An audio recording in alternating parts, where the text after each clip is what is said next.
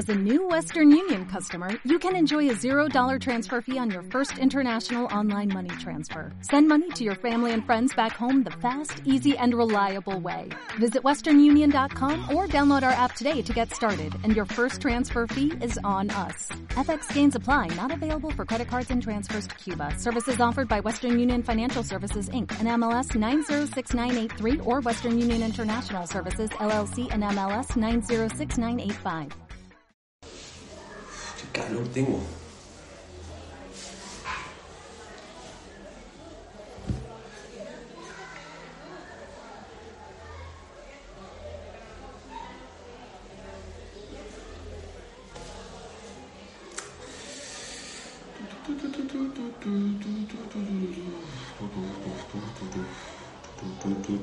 Buenas tardes. A ver, a ver.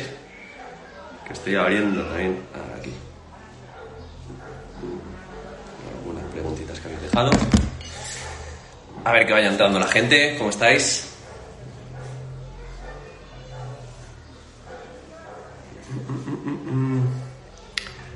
Fuente de chocolate 12 acaba de entrar. Ahora se pone el directo interesante.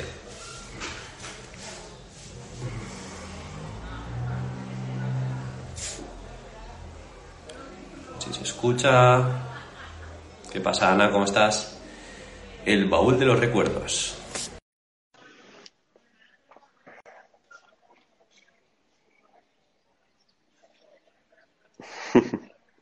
Yeah. ¿Qué pasa, Miguel? ¿Cómo estás? ¿Qué tal? ¿Cómo lo llevas? ¿Qué te he pillado entrenando? ¿Qué me has dicho? ¿Me doy una ducha? Yo también. Recién acabado, tío. Grande, grande, muy bien, muy bien. Recién acabado. Venía justito entrando, corriendo a, a la ducha y decirte, tengo toda la peluca todavía sin peinar. Bueno, no pasa nada. Vamos a estar un ratito a ver que entre, que entre la gente. A ver si puedo poner aquí en el comentario fijado un poco de lo que vamos a hablar. Bueno, mejor dicho, a ver, vale, metodologías. Eh, pues nada, Miguel, eh, te, te avisé.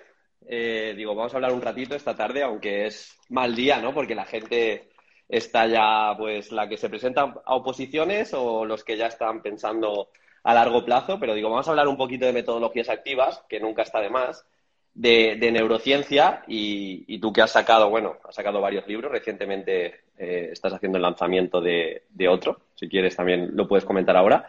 Digo, vamos a juntarnos un ratito y de paso también le, les, les hago llegar a tus seguidores mi, mi, curso de metodologías activas.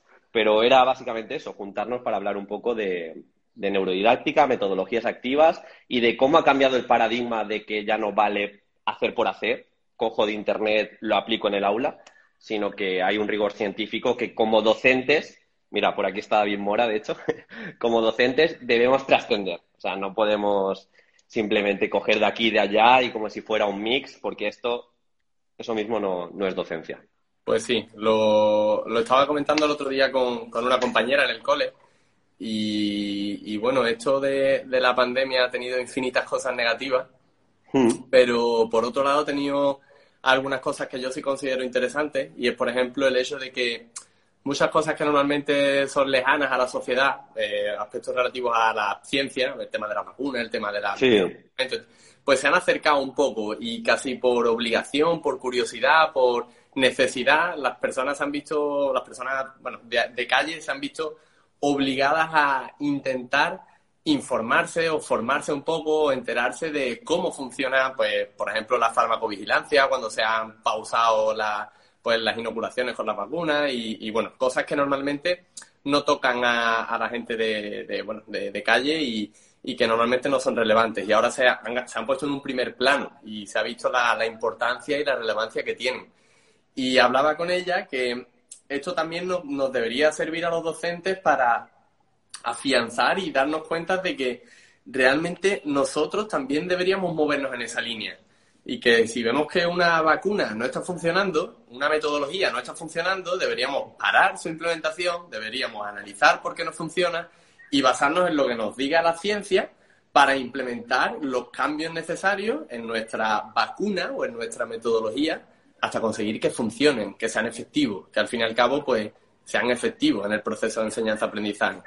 Y bueno, cuando me lo comentaste te dije que me parecía súper interesante el, Mm. el curso porque creo que si nos movemos en, en el mundo de las redes sociales, cuentas educativas, tal, pues como que da la sensación generalizada de que ya todo el mundo sabe y todo el mundo más o menos domina.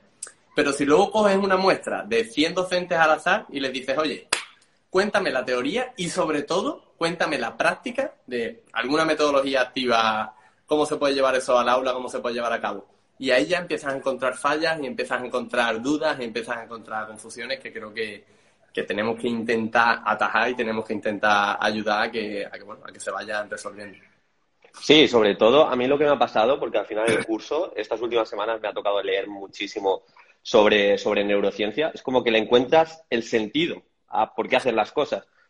En la carrera de magisterio, en el máster de educación, continuamente te dicen programa así, metodologías activas, eh, sé global, carácter in- integrador, carácter inclusivo. Pero cuando entiendes cómo funciona el cerebro, cuando entiendes, por ejemplo, que si desde los primeros años intentas eh, fomentar ese aprendizaje cooperativo, pues le encuentras sentido, le encuentras sentido el por qué hacer las cosas.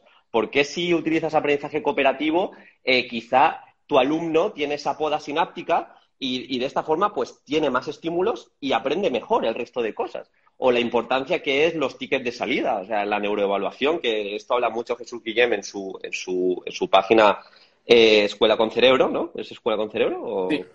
Sí, Sí, sí. Escuela con Cerebro. Eh, habla de la neuroevaluación. Al final, eh, hay una ciencia. A mí me gusta mucho la, la frase de no es opinión, es ciencia. Y creo que como docentes en este siglo XXI, donde hay tanta rumorología, se da tanto lugar a bulos, se nos llena la boca de competencia, de sentido iniciativa y espíritu emprendedor, pero quizá nos hemos de formar primero nosotros para ser críticos, no etiquetar con tanta facilidad y, aportar pues todo esto que hablamos de las metodologías activas. Que pues si no lo sabe la gente, las metodologías activas, como su nombre indica, es poner al alumnado en el centro de aprendizaje y que sean activas. Porque muchas veces yo, yo esto lo he visto, seguro que te pasa a ti también, eh, Miguel, eh, el tema, llevo una gamificación. Como llevo una gamificación en el aula, ya es metodología activa. Bueno, si el alumno o la alumna no toma ningún tipo de decisión, simplemente se basa en hacer A, B, C, D, igual no tiene mucha diferencia a un examen o a hacer unos ejercicios que manda el, docente de manera tradicional. Entonces, no todo vale. Igual que cojo un- una técnica, una estrategia simple cooperativa, la llevo a- eh, al aula, no todo vale, porque igual tu grupo clase no sabe cooperar. O sea, tu clase no tiene por qué saber cooperar, ni sabe empatizar. Está muy en los instrumentos de evaluación o los instrumentos emocionales, esto del mood meter, el cuadrante de las emociones, pero tú tienes que educar la mirada de tu alumnado. Y he intentado, pues, aunar todo eso, decir lo que dice la ciencia, ejemplos y llevar este curso de metodologías activas que, como te dije, estás invitado y estoy seguro que vas a aportar en un futuro también. Pues, pues sí, al final, eh, bueno, yo, como ya sabes, para el segundo libro eh, también llevé a cabo una investigación intensiva sobre, bueno, no solo neurociencia, sino también psicología cognitiva, que nos aporta un Mm. montón sobre, sobre cómo aprendemos, memorizamos y demás.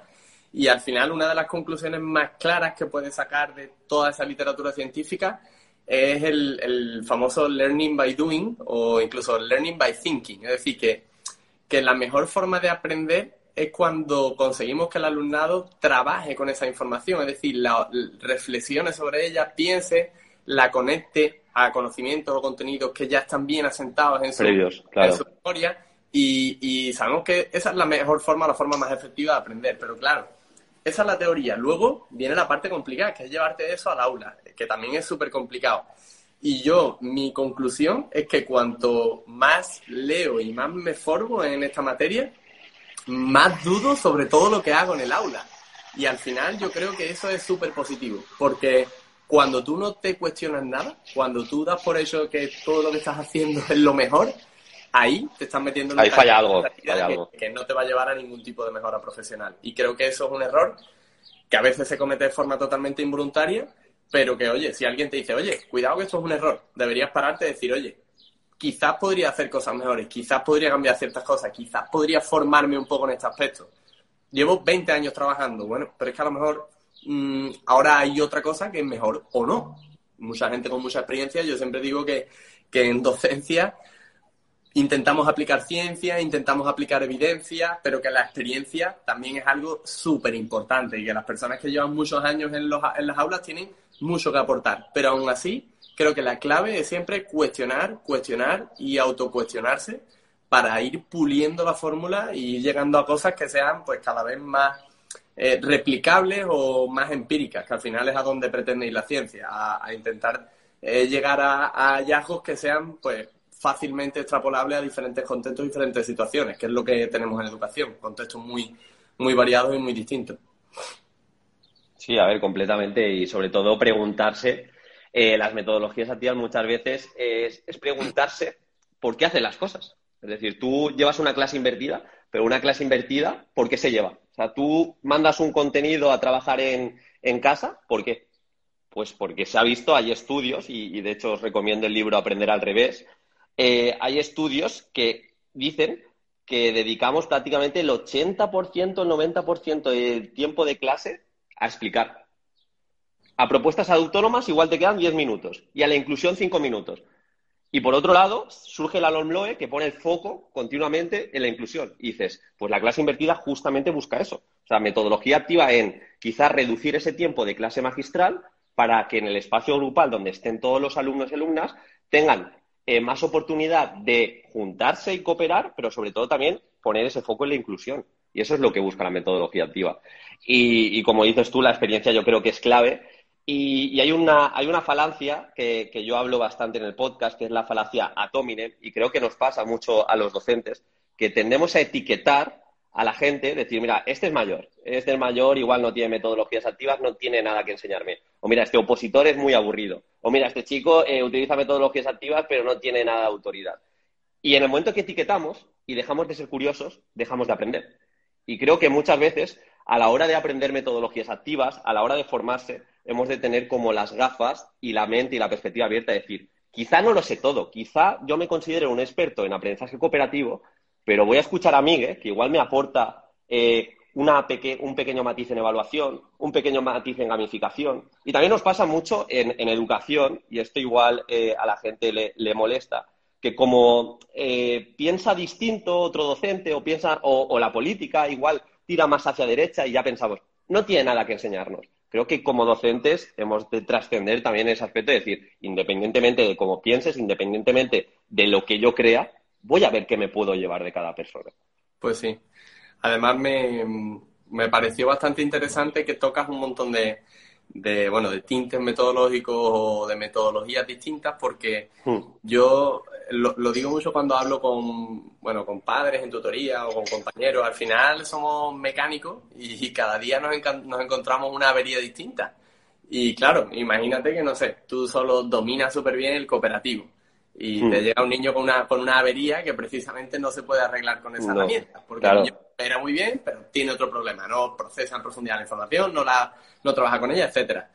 Cuantas más herramientas tengamos, más averías seremos capaces de, resolver, digamos, o de arreglar. Entonces, es súper importante que los docentes no nos cerremos a decir, oye, yo soy pro tal metodología y todo lo demás no sirve porque esta es la mejor. Eso es un error enorme y creo que, que tenemos que estar siempre abiertos a decir, oye, es que a lo mejor mi clase o esta clase en concreto lo que necesita pues es un trabajo un poco más individual o en pareja, porque por lo que sea en grupo siempre disrumpen demasiado, pero cooperan muy bien en pareja, tal. Oye, pues por fuerza no hay que hacer una estructura de cooperativo de uno, dos, cuatro, en grupos de seis, de cuatro. No, claro. Es un trabajo en pareja y, y que sea rotatorio y al final interacciones con distintas personas, no sé.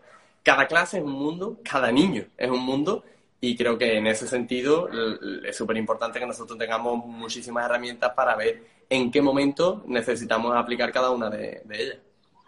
Sí, porque igual dices, es que tengo que llevar el aprendizaje cooperativo, da igual, lo tengo que llevar a clase. Igual tu clase no está preparada a nivel de cohesión porque no se llevan bien. Y empieza a estar preparada cuando llevas un proyecto motivador o cuando haces un aprendizaje servicio que lo juntas con una residencia, con un centro de día o para recaudar fondos o para concienciar a nivel de transfusión de sangre. Y en ese momento, cuando haces ese proyecto, ese servicio, están preparados para cooperar. Entonces, yo lo que he intentado en este curso es pues tocar las principales, digamos, por así decirlo, metodologías activas y también enfocarme en un aspecto que te quería preguntar, Miguel, tú que, lees bastante, eh, sobre, sobre educación y te gusta también el desarrollo personal.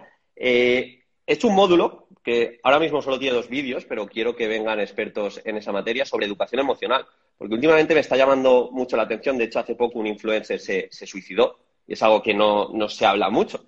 Y, y, en términos relativos, haciendo el curso, me di cuenta que España estamos como a la cabeza de consumo de psicofármacos.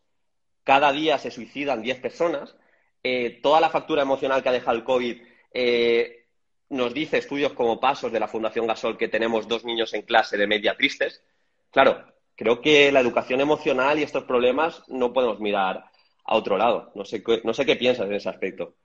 Evidentemente sabemos que, la influencia de, la emoción en la cognición es algo permanente e implícito, es decir, son, son dos procesos que van siempre de la mano. Eh, sabemos que un niño que tiene un estado emocional negativo por cualquier situación, hmm. está pensando en otra cosa, su capacidad de aprender nunca va a ser la misma que un niño que se encuentre cómodo, relajado, hay autores que incluso ya hace muchísimos años hablaron de esto, el famoso filtro afectivo de Crashen, que es un autor mm. que se conoce mucho en el área de inglés. Mm, y claro, ellos lo decían un poco sin ciencia. Ahora ya hay ciencia que avala todo eso y que demuestra cómo se activan determinadas áreas cerebrales ante estímulos negativos, estímulos positivos y cómo esas áreas cerebrales están relacionadas con situaciones de estrés que no generan aprendizaje o situaciones relacionadas con almacenamiento de memoria, activación del hipocampo, etcétera. Entonces, eh, tiene que ser un punto de partida. Yo siempre digo que lo primero que tiene que hacer un tutor, por ejemplo, es conectar con su clase. Es decir, la primera semana, las dos primeras semanas, las tres primeras semanas, tú tienes que evaluar conocimientos previos, tienes que hacer evaluación hmm. inicial, empezar a dinámicas de cohesión de grupo, sí, pero lo primero es conectar. O sea, yo eh, tengo una relación muy buena con mi alumnado. Y con esto no quiero decir que haya que eh, querer o hacer que tus alumnos te quieran o mm, hacer una invasión emocional. No, para nada. Pero sí que haya una buena conexión, un buen feeling, porque ese es el punto de partida. Si yo mismo cuando he asistido a formaciones, cuando he conectado o me he sentido a gusto con el formador, he estado mucho más activo a nivel de aprendizaje que cuando directamente eh, me he encontrado en una situación de divergencia por cualquier comentario o la actitud que muestra al inicio de la formación y ya como me he quedado out, ya estoy fuera, ya no conecto igual. Entonces, si nuestra responsabilidad es el desarrollo integral del alumnado, como vienen todos los claro. de todas las leyes educativas, eso tiene que ser un punto de partida, es innegociable que se trabaje, claro que sí. Sí, eh, yo de hecho hay ciertos momentos que no contemplo en el aula, que son momentos de humor, que yo dejo hacer porque sé, aparte de que yo me lo paso bien y el resto de alumnos, yo ahora mismo soy tutor de sexto, eh, sé que luego aprenden mejor y luego si se da cooperativo o incluso te, piden propuestas porque la cohesión del grupo clase es muy importante. César Bona lo decía, eh, no todo lo que dice hay que cogerlo como si fuera Jesucristo, pero hay una cita que, decía hacer de las escuelas un lugar donde los niños y niñas quieran ir. Es que partiendo desde ahí, pues se, se, enseña mucho mejor. Y luego otro módulo, eh, Miguel, tú que te has leído también el libro, el libro de Fábrica de Cretinos Digitales, es el de educación digital, que da, da un poco de miedo todo hacia dónde vamos, eh, que de media en España se, se desbloquea como 150 veces el móvil, Claro, tú piensas eso y dices, ¿cómo puedes tener foco? ¿Cómo puedes tener concentración? ¿O cómo puedes pedir una clase magistral de 50 minutos y que tengan el tiempo, el tiempo atencional de, coger lo que, lo que les explica? Y, creo que en esa parte también nos tenemos que formar, somos los primeros que no podemos entrar en el paradigma de prohibición del móvil, prohibición de la tablet, porque estamos continuamente con el móvil. Y, creo que nos falta formación en ese sentido, que no es simplemente pues utilizar un Kahoot, eso no es desarrollo de la competencia digital, sino valernos de la competencia digital para programar en beneficio de la productividad también. Y ahí pues hay toda una serie de aplicaciones. Eh, pues yo cuando llevo, por ejemplo, clase invertida, tengo un decálogo de cómo consumir esos vídeos que envío, porque eh, al alumno tampoco le has explicado que cuando vea un vídeo igual no tiene que tener el móvil delante o igual no puede tener 50 pestañas a su alcance, porque entonces no va a ser productivo. Y, el libro de la fábrica de cretinos digitales creo que lanza también datos que, te hacen reflexionar. El libro es una pasada y yo creo que, hace falta, evidentemente, formación a los docentes para que seamos capaces de, transmitir al alumnado la importancia de una buena gestión de, bueno, de la huella digital, de, de nuestra mm. actividad en redes sociales, del tiempo que empleamos y, sobre todo qué hacemos en el tiempo que estamos empleando en redes sociales o, o mejor dicho, enfrente de las pantallas. Pero creo que también es súper importante que incluso los docentes hagamos una buena eh, función tutorial a las familias en este aspecto, porque el problema eh, de base en, este aspecto es que mm, casi, no sé, no, no puedo decir un porcentaje porque sería hablar por hablar, pero si pudiese decirlo, diría que un 90% de las personas mm, realmente no somos conscientes de que desbloqueamos el móvil 150 veces al día o de que empleamos cuatro horas al día de media delante de las pantallas. Y yo de hecho lo, lo, compruebo. O sea, muchas veces cuando quedo con alguien tal y sale el tema, le digo, ¿cuántas horas consume? Y los típicos te dicen, pues no sé, una hora o dos. Y te digo, mínimo cuatro, míralo. Y claro, cuando van a mirarlo lo miran, empiezan, ay no, pero es que esto está, estuve mirando tal. Digo, es que son cuatro horas y media, cinco. O sea, es que partiendo de la base que hace 20 años, o, mm, por ejemplo, mi hermano cuando tenía mi edad, esas cinco horas las podía emplear en otra cosa. Y lo normal es que fuesen en otras cosas que fomenten más la creatividad, porque cuando te aburres mm. las soluciones, acabas haciendo algo, una maqueta, montando, tal, saliendo. Y el problema es que nos encontramos que los niños pasan muchas horas delante de las pantallas eh, de forma pasiva, consumiendo contenido vacío y, y, yo, eso es algo que realmente me da miedo, me da miedo a largo plazo porque, bueno, al final los niños van a ser nuestros futuros médicos, nuestros futuros maestros, nuestro futuro, nuestra futura sociedad y no creo que les haga ningún bien esta situación, la verdad. Y ahí hay que, hay que poner límites porque los niños son niños. Podemos iniciarlos en ciertos conocimientos, advertirles, ayudarles, explicarles, entrarles en esa fase de razonamiento, pero al final tenemos que hacer a los padres entender que los niños son niños y necesitan límites, y necesitan saber que hay unos límites y que cuando lleguen esos límites, ahí se acaba. Y, y creo que ahí estamos cometiendo, en general, la sociedad un error que no sé qué repercusión tendrá, pero que, que vaticino que puede ser bastante, bastante significativa. Sí, porque precisamente nosotros se puede decir que tenemos las funciones ejecutivas más desarrolladas, pero los niños como que el autocontrol no lo tienen tan desarrollado y no son conscientes que igual pasan ocho horas. Para ellos es algo normal porque ellos propios no son conscientes y si sus padres no les dicen nada o, los docentes no van a una, pues es muy complicado. Así que, bueno, fundamental. Y, no sé qué decía eh, este libro, que eh, los niños que ahora empiecen con las pantallas, cuando tengan 18 años, habrán consumido el triple de horas frente a la pantalla respecto a las horas en escuela. O sea, es una locura. Dices, eh, pues te va a educar mucho más el móvil, la tablet, el ordenador, la tele que, la escuela y tu familia. es para replantearse y, como dices tú, tener la conciencia de decir, es que pasado mucho tiempo. Y, yo en el curso eh, lo nombro para crear conciencia que hoy en día un tercio de los accidentes es por culpa del móvil. Un tercio de los accidentes. Y no sé si la mitad de los atropellos por culpa de distracciones con el móvil, para, para hacérselo mirar.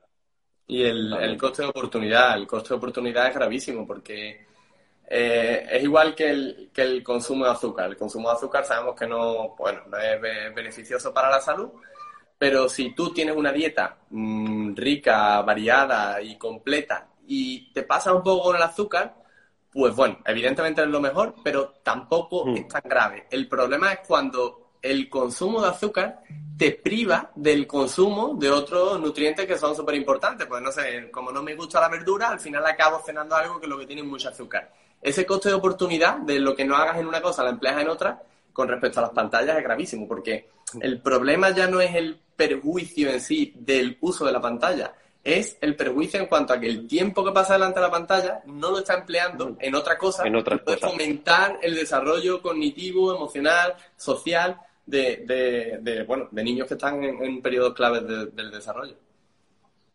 Totalmente, totalmente de acuerdo. Si quieres, Miguel, eh, contestamos un par de preguntas y lo dejamos por aquí. Simplemente eh, repetir. Eh, he sacado, la semana pasada saqué el curso de metodologías activas. He intentado aunar, recapitular una serie de metodologías que creo que ponen en el centro del aprendizaje a nuestro alumno. Siempre el primer, el primer módulo, de hecho, es neurodidáctica para entender por qué hacemos las cosas. No he querido que se quede en un curso simplemente teórico. De hecho, hay multitud de ejemplos. El módulo de aprendizaje-servicio, hay 24 ejemplos de cómo llevar el aprendizaje-servicio. También rompo la objeción esta de que en secundaria o en FP no se pueden llevar metodologías activas o gamificaciones. Se han visto como Lucía Quintero lleva gamificaciones súper potentes, incluso en formación profesional, eh, aprendizaje servicio donde se interconectan FP, primaria e infantil. Se puede hacer de todo, hay que tener la mente abierta y he intentado pues dar recursos para todas las especialidades en este curso de metodologías activas. Y, poquito más por mi parte. Eh, mira, me preguntaban, que esto también está muy unido, Miguel, a ver cómo, cómo, tú lo haces, porque yo al ser de, ahora, sé que tú también lo eres de educación física, pero me interesa cómo lo haces tú. Eh, pregunta Paola, ¿cómo incluir el movimiento en el aula si no eres de educación física? Los, denominados descansos activos que tanta evidencia científica tienen, ¿cómo, lo incluyes tú? Hay infinidad de propuestas que no requieren ningún tipo de formación especializada en el docente que las implementa. Eh, de hecho, el simple, eh, pues, el simple baile de una canción, que los niños tengan la coreografía, el hmm. Just Dance, que hay un montón de vídeos en YouTube el que viene la coreografía, cualquier tipo de actuación de este tipo nos puede servir. Una paradita de 3, 4 minutos acompañada de desconexión mental o cognitiva y actividad física, activación cardiovascular puede ser muy positiva para mejorar bueno, los niveles atencionales y, de actividad luego una vez que se retome la, tranquilidad o la, práctica de aula.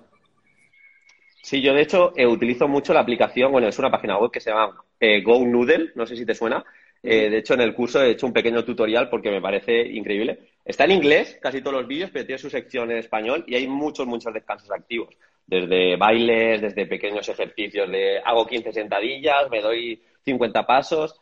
Eh, contemplarlo, contemplarlo, porque es insostenible, es insostenible que con todo esto de las redes sociales, que estamos en torno a un algoritmo de gratificación instantánea, que de repente pensemos que nuestro alumnado va a estar dos horas sentado atendiendo. Pues hemos de contemplar esos, esos descansos activos. Y de hecho, echar un vistazo a, todos aquellos y aquellas que estéis interesados en los descansos activos. Hay un programa del gobierno que se llama Dame 10, que sobre todo para primaria y hasta creo tercero, tercero de la ESO, tenéis como descansos activos segmentados por especialidad.